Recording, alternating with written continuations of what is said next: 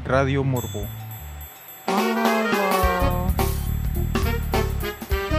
Morbo.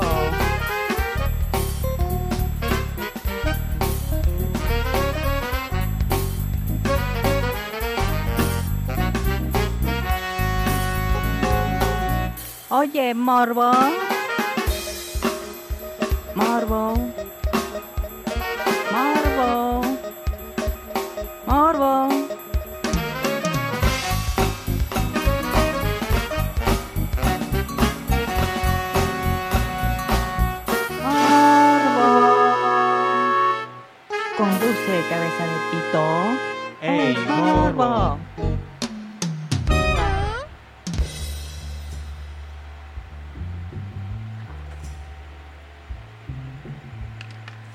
Bendecidas noches, todas aquellas personas. Lamento que hayan escuchado eso. No, no me pude resistir. Este, deberían de quitarme el internet solo por estas, estas, estas decisiones que tomo.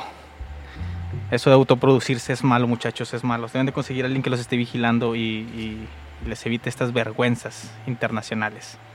Bueno, pues, como dije, eh, bendecidas noches, bienvenidos a un programa más de Radio Morbo. Eh, ya fin de semana, eh, si me están escuchando en vivo o si me están escuchando por eh, ya sea iBox, Apple Podcast y recientemente ya estoy empezando a resubir el material a Spotify después de un largo proceso de verificación o algo así por el estilo. No, no entiendo muy bien cómo estuvo el asunto, pero se tardaron bastante. Y de ahí creo que son otras siete plataformas más que se me abren para que me puedan escuchar casi en, en, en cualquier lado. Ahora sí. Bueno, vamos a empezar este programa como ya lo estaba empezando a hacer desde hace poquito, contando un poquito unos detalles históricos dependiendo del día en el que estamos.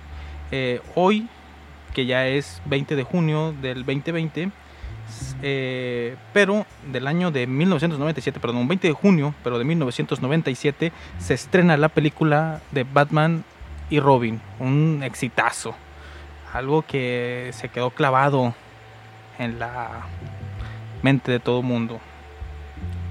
Eh, el día 18 de junio, pero de 1815, se libra la batalla de Waterloo.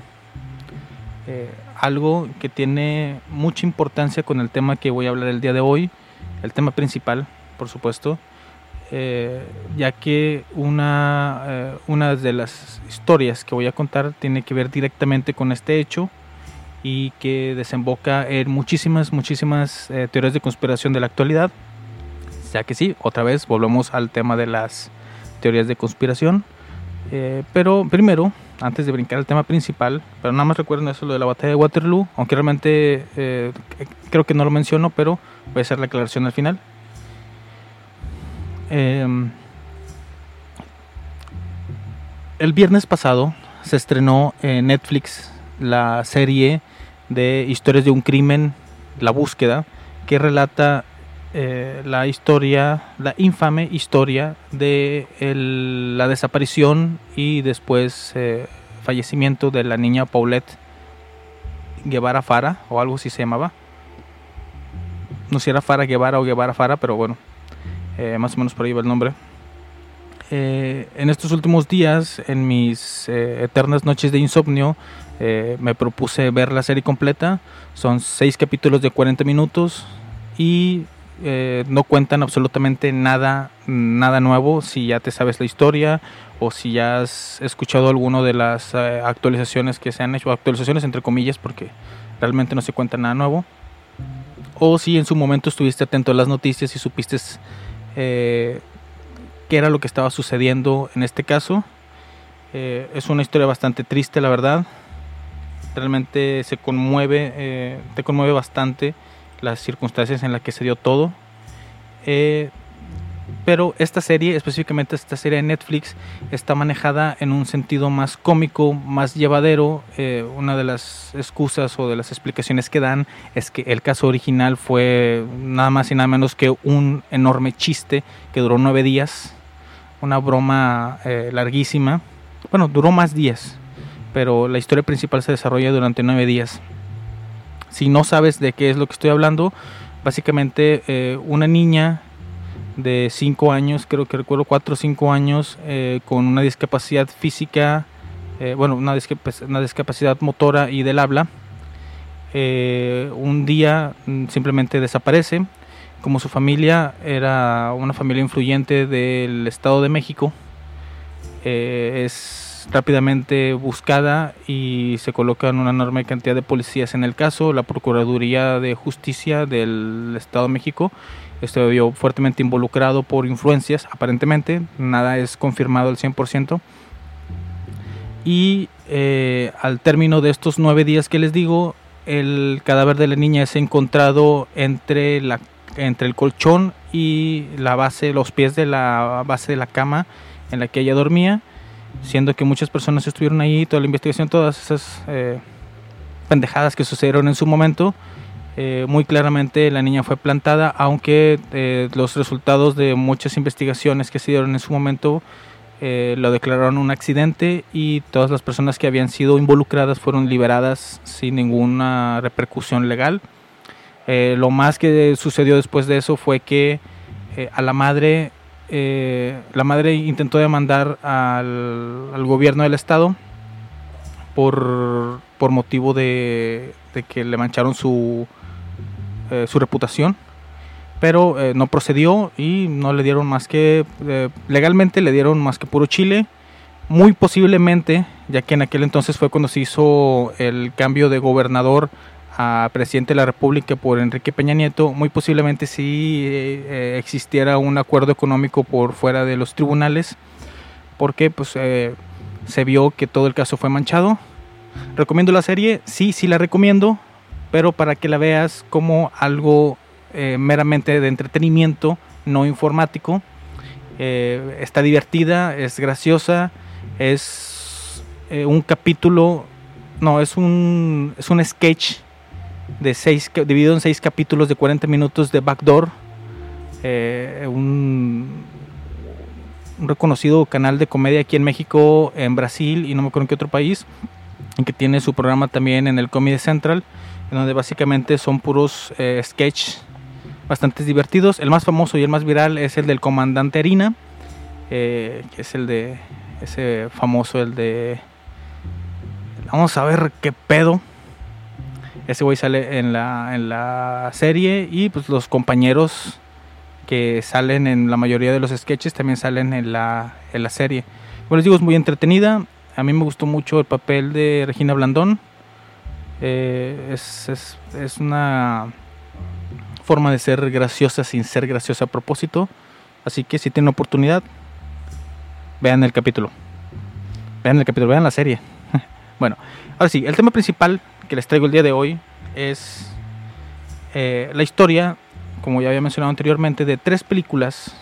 Tres películas creadas durante la época de la Segunda Guerra Mundial de la Alemania nazi y que al menos una de ellas, tengo el dato que una de ellas, es confirmado, está prohibida todavía en nuestros, en nuestros días. Realmente es muy, muy difícil de poder ver. Yo no la he podido ver, la he estado buscando, pero eh, los sistemas de búsqueda convencionales no son, eh, no tienen el poder para encontrar este tipo de, de películas. Y está prohibida desde 1945.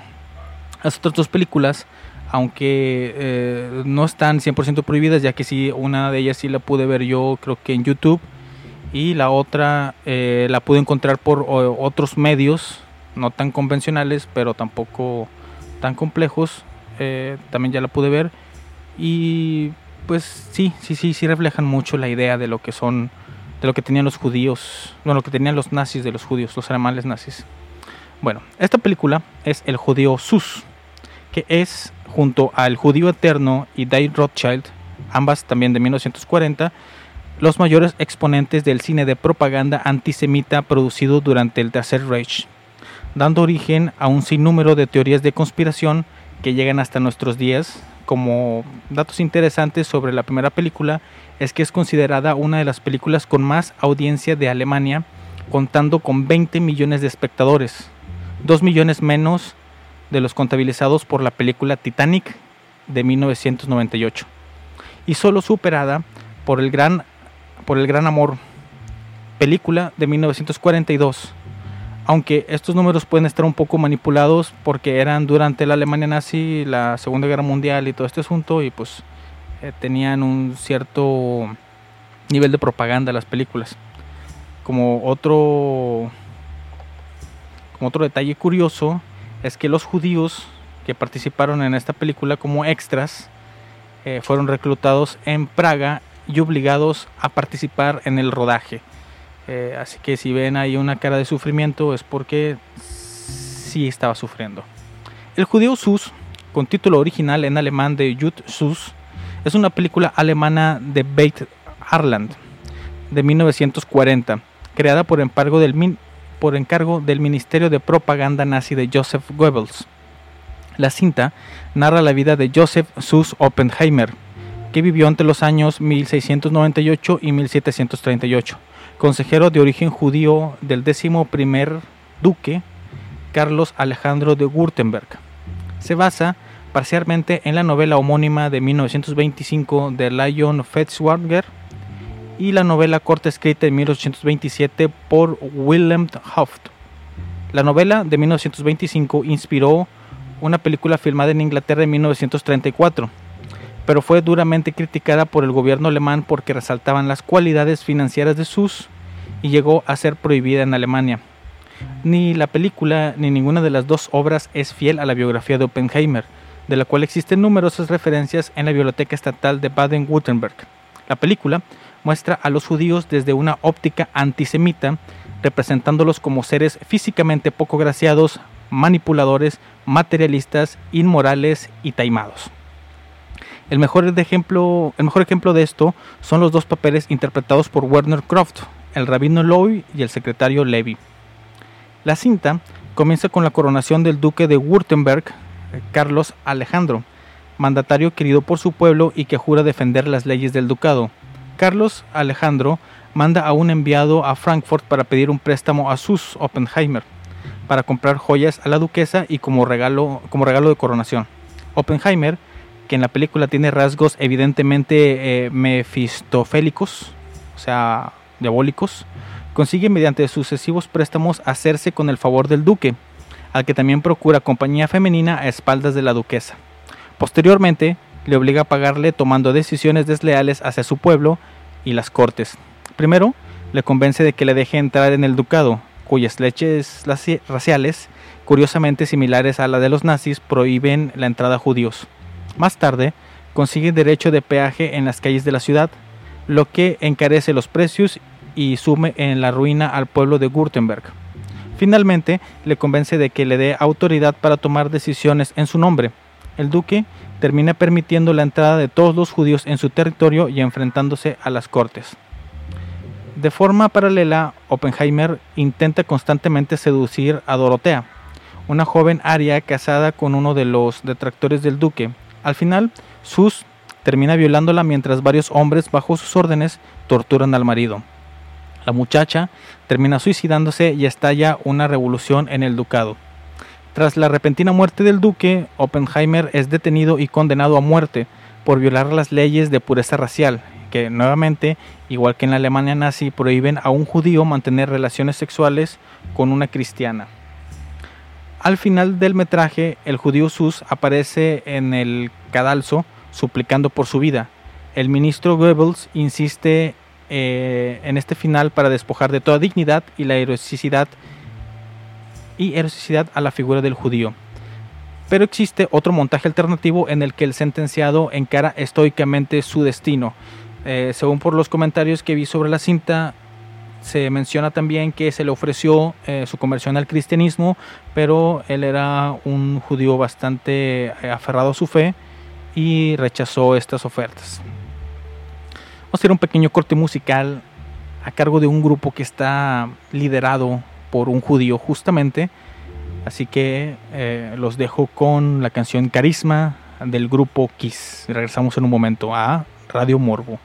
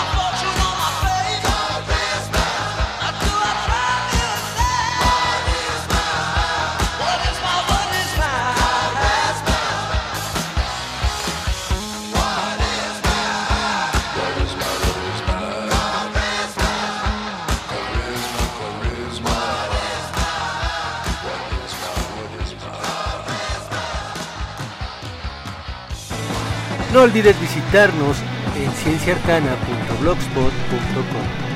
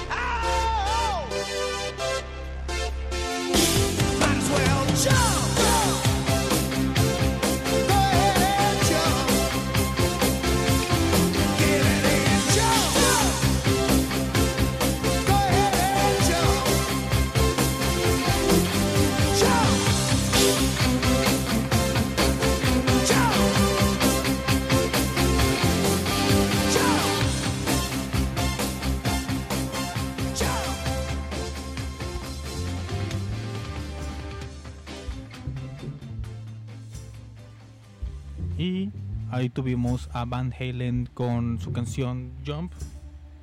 Eh, hoy aparentemente estoy un poquito chantoso, así que voy a poner cosas directamente de los 80s. Eh, también eh, quería mandar un saludo a Miss Babies. Creo que sí es como se pronuncia tu nombre, no estoy muy seguro. Ese era tu, tu nombre de perfil cuando me mandaste el mensaje. Este, espero que me estés escuchando. Si no, pues de modo. Continuando con el tema de estos eh, de judíos.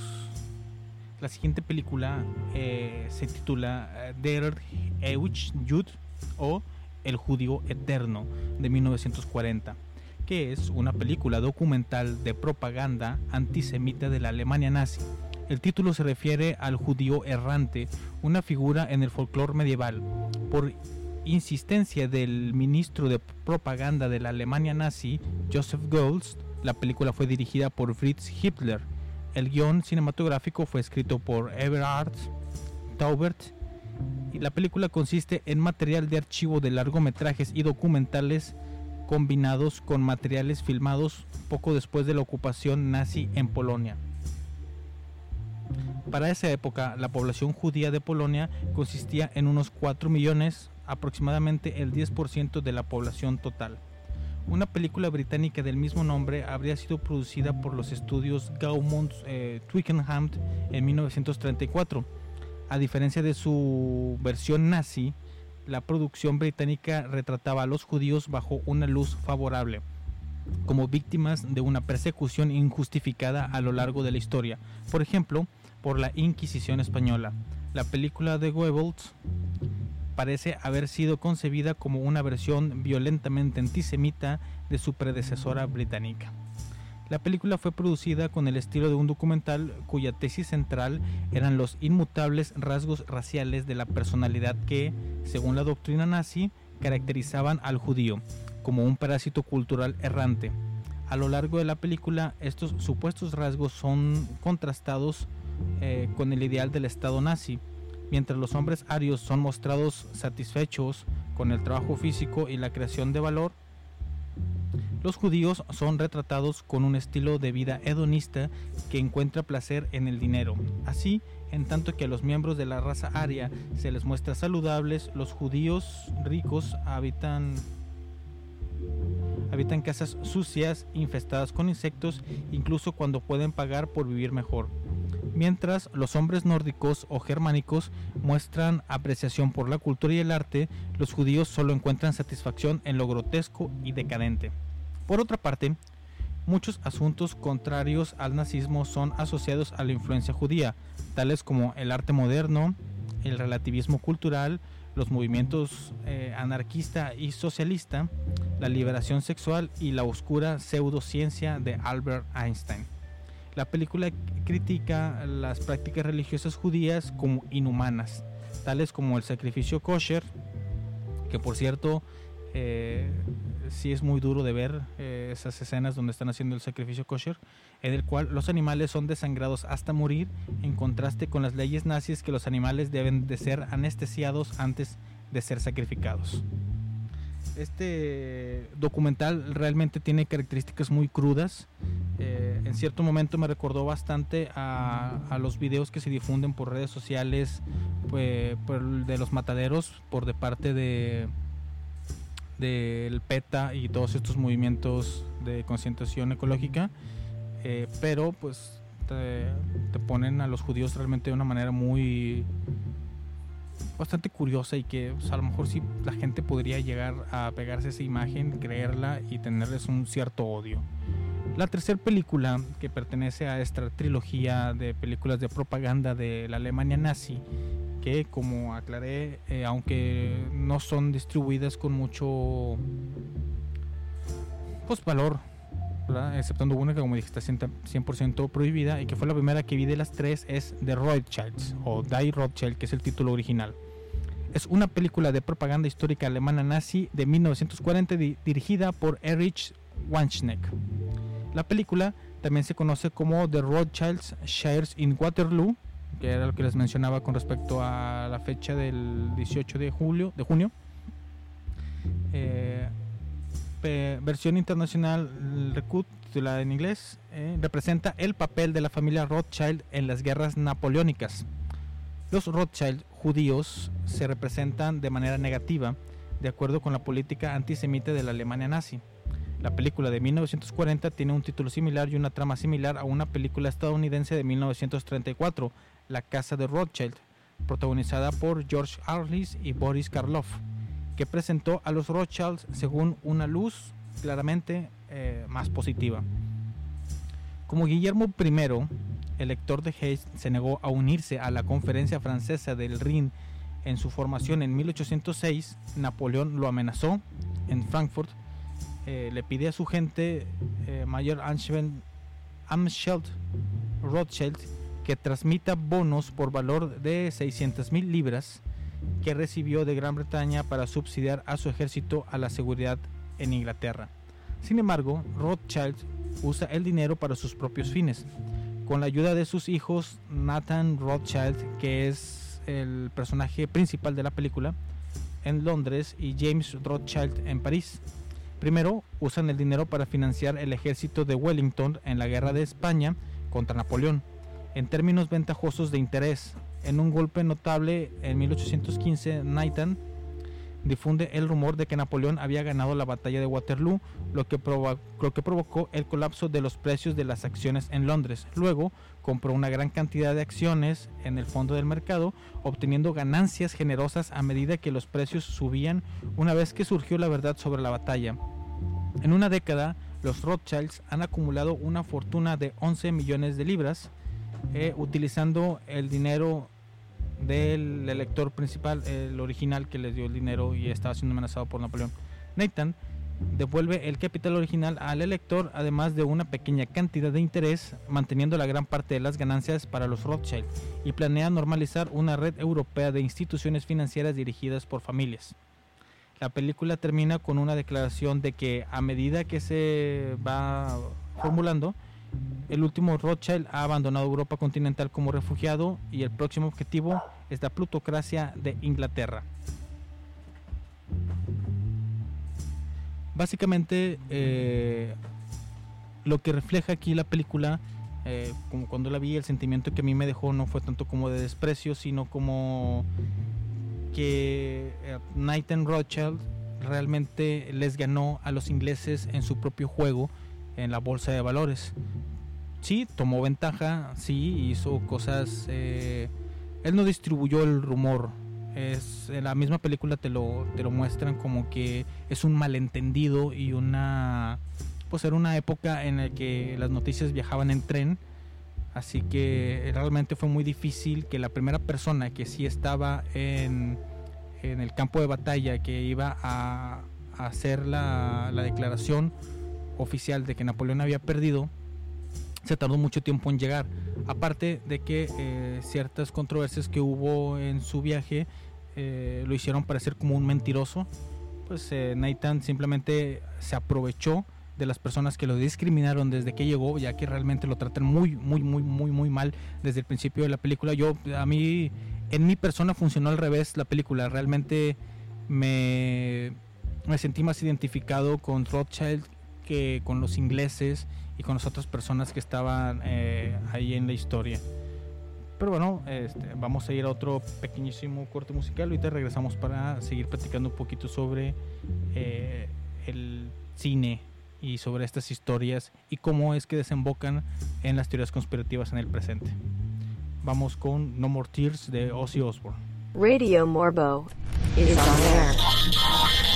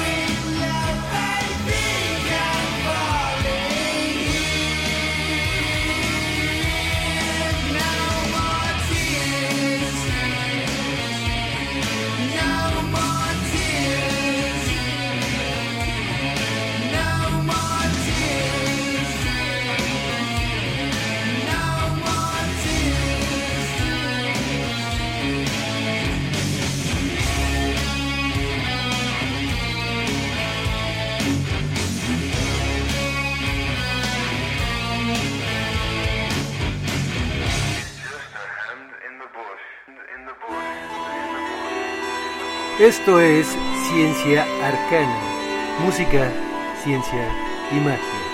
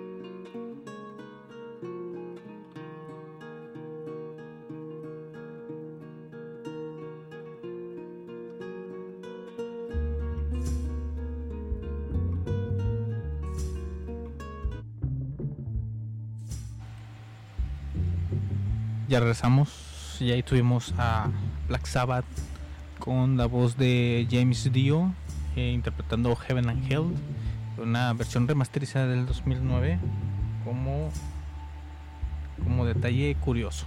Bueno, este ya para cerrar el tema de estas películas o de estas historias, bueno, eh, sí, eh, son libros que se convirtieron en películas, pero fueron modificadas simplemente para el beneficio de la distribución de esta idea, la idea de los nazis que tenían con respecto a los judíos, pero que como vemos es un odio, una persecución desde mucho antes, como ya sabemos la Rusia zarista también los detestaba, como acabamos de ver ahorita también la, la Inquisición española también tuvo su parte en la, en la persecución de esta raza, cultura.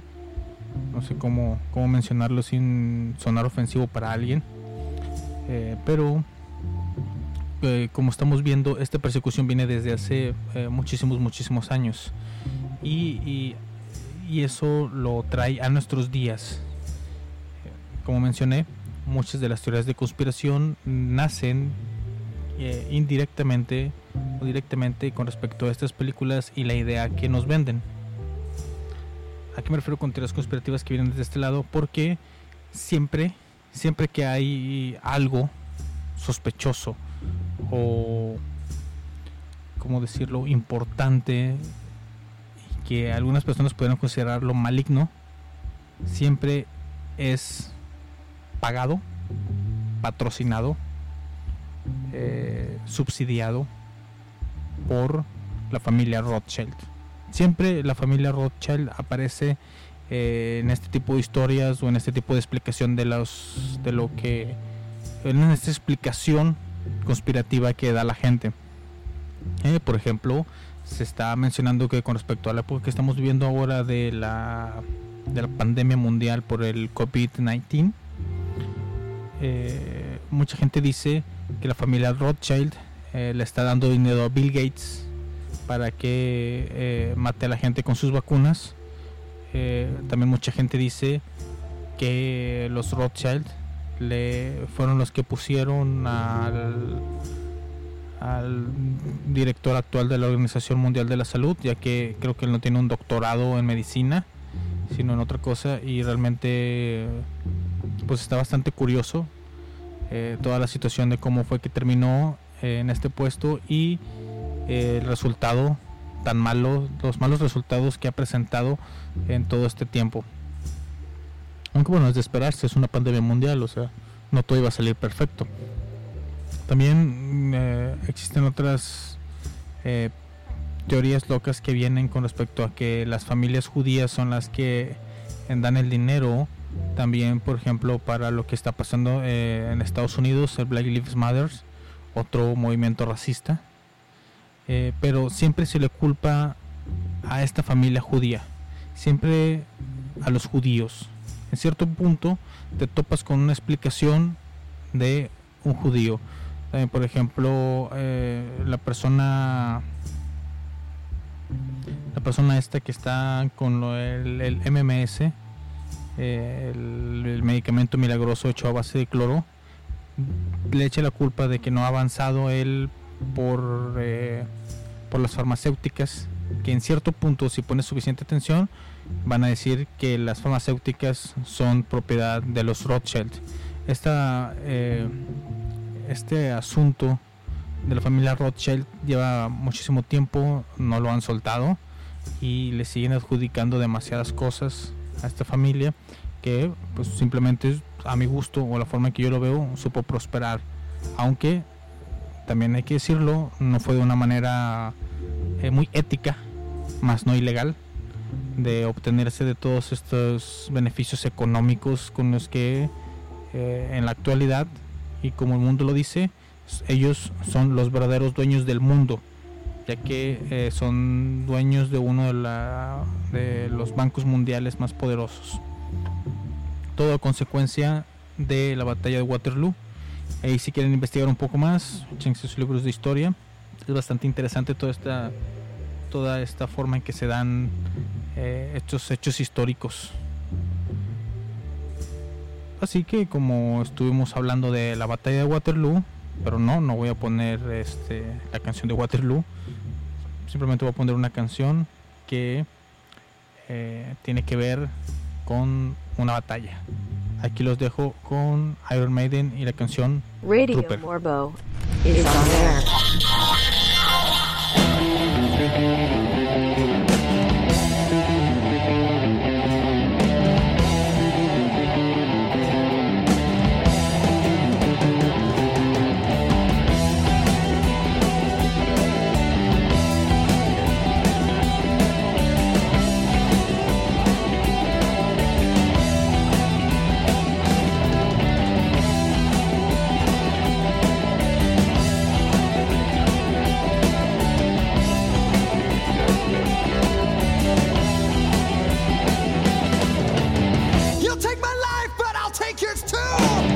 You fire!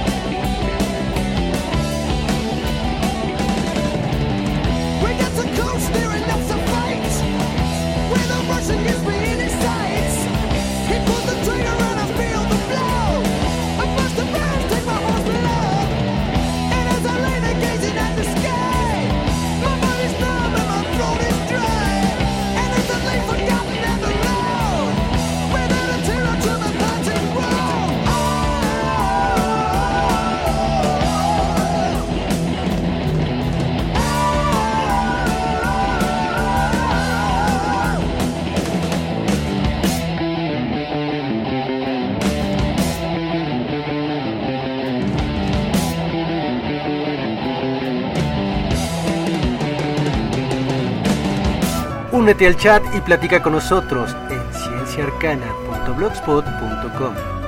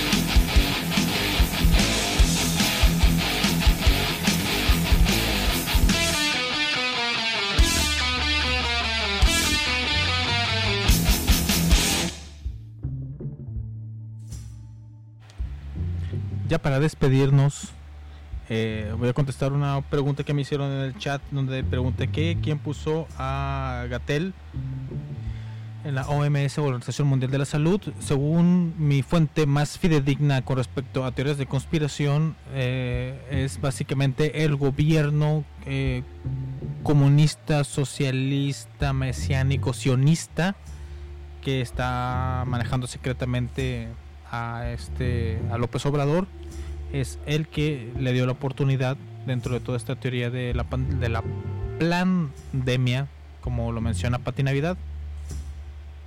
Eh, simplemente porque se vio que la gente mexicana le, eh, les creyó sus mentiras según lo que ella dice. Y pues así es como nos quieren tener dominados por más tiempo, poniendo una imagen, según esto, creíble en la Organización Mundial de la Salud. Ahora simplemente me queda decirles que eh, eh, disfruten de la, de, de la demás programación de Ciencia Arcana Radio.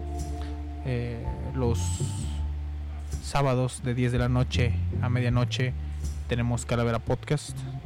Los martes, perdón, los jueves y los domingos de 6 de la tarde a 8 de la noche tenemos Trans, Transfilosofía. Eh, no sé exactamente en qué situación esté el programa de el baile de vampires o los vampiros danzantes de las 10 de la noche. Pero eh, se supone que es casi todos los días de 10 de la noche a medianoche. Menos el sábado que es de medianoche a 2 de la mañana. Eh, la última canción que les quiero poner tiene una historia bastante interesante. No sé si se haya descubierto recientemente o ya se sabía pero yo eh, en días recientes me, di- me bueno llegó a mí esa historia. Ya que se dice que en, cierto momento a Michael Jackson eh, lo estaba acosando una fan que decía que tenía un hijo de él. Y eh, en cierto momento ya sabes toda esta psicosis que le llega a dar a las fans eh, le mandó una caja a Michael Jackson en la que venía una carta y una pistola en la que le decía que eh, por dificultades que no lograba entender ya no, no iban a poder estar juntos así que él le pedía a Michael Jackson que cierto día a cierta hora se suicidara para que al mismo tiempo esta chica se iba a suicidar bueno asesinar a su hijo y luego suicidarse para así poder estar juntos en el más allá. Es una leyenda urbana bastante interesante no sé si sea cierta pero aquí les dejo con Michael Jackson Billie Jean. Radio Morbo is on air.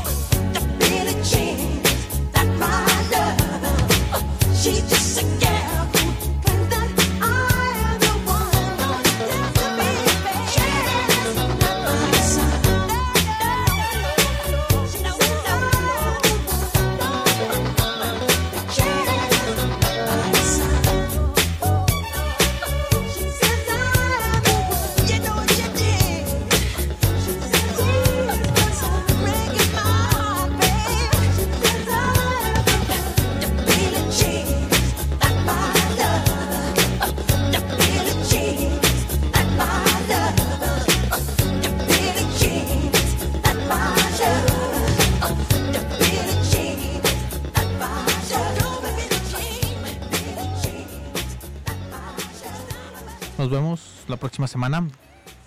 Esto fue Radio Morbo.